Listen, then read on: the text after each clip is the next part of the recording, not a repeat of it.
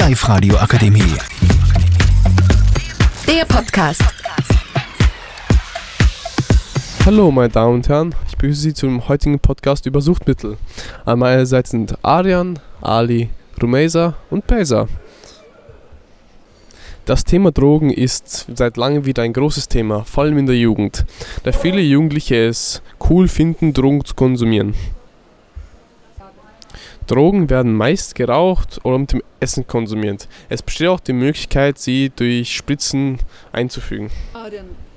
Nach dem Konsum von Drogen treten Anzeichen wie Müdigkeit, gesteigertes Hungergefühl, gerötete Augen sowie ein höherer Puls auf.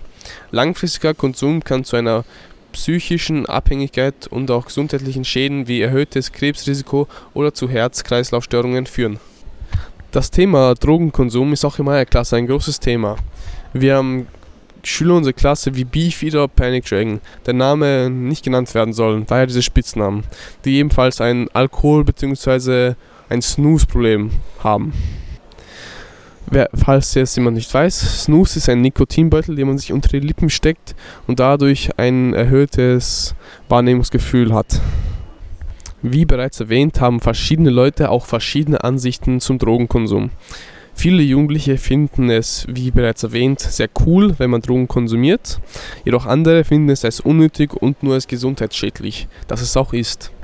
Einige Eltern finden es ebenfalls nicht gut, dass ihre Kinder Drogen konsumieren. Außer dem Gefühl cool zu sein, ist ebenfalls die entspannende Wirkung der Drogen ein hoher Vorteil von diesen.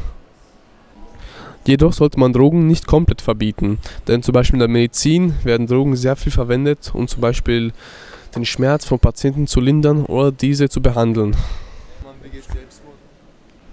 Doch aus diesem Sucht rauszukommen ist nicht sehr leicht. Es gibt verschiedene Therapien und Online-Webseiten, die einem dabei helfen können. Doch am besten ist es, gar nicht erst anzufangen. Die Jugendlichen erhalten diese Ideen von Social Media sowie von Influencern, die diese auf diese Ideen bringen.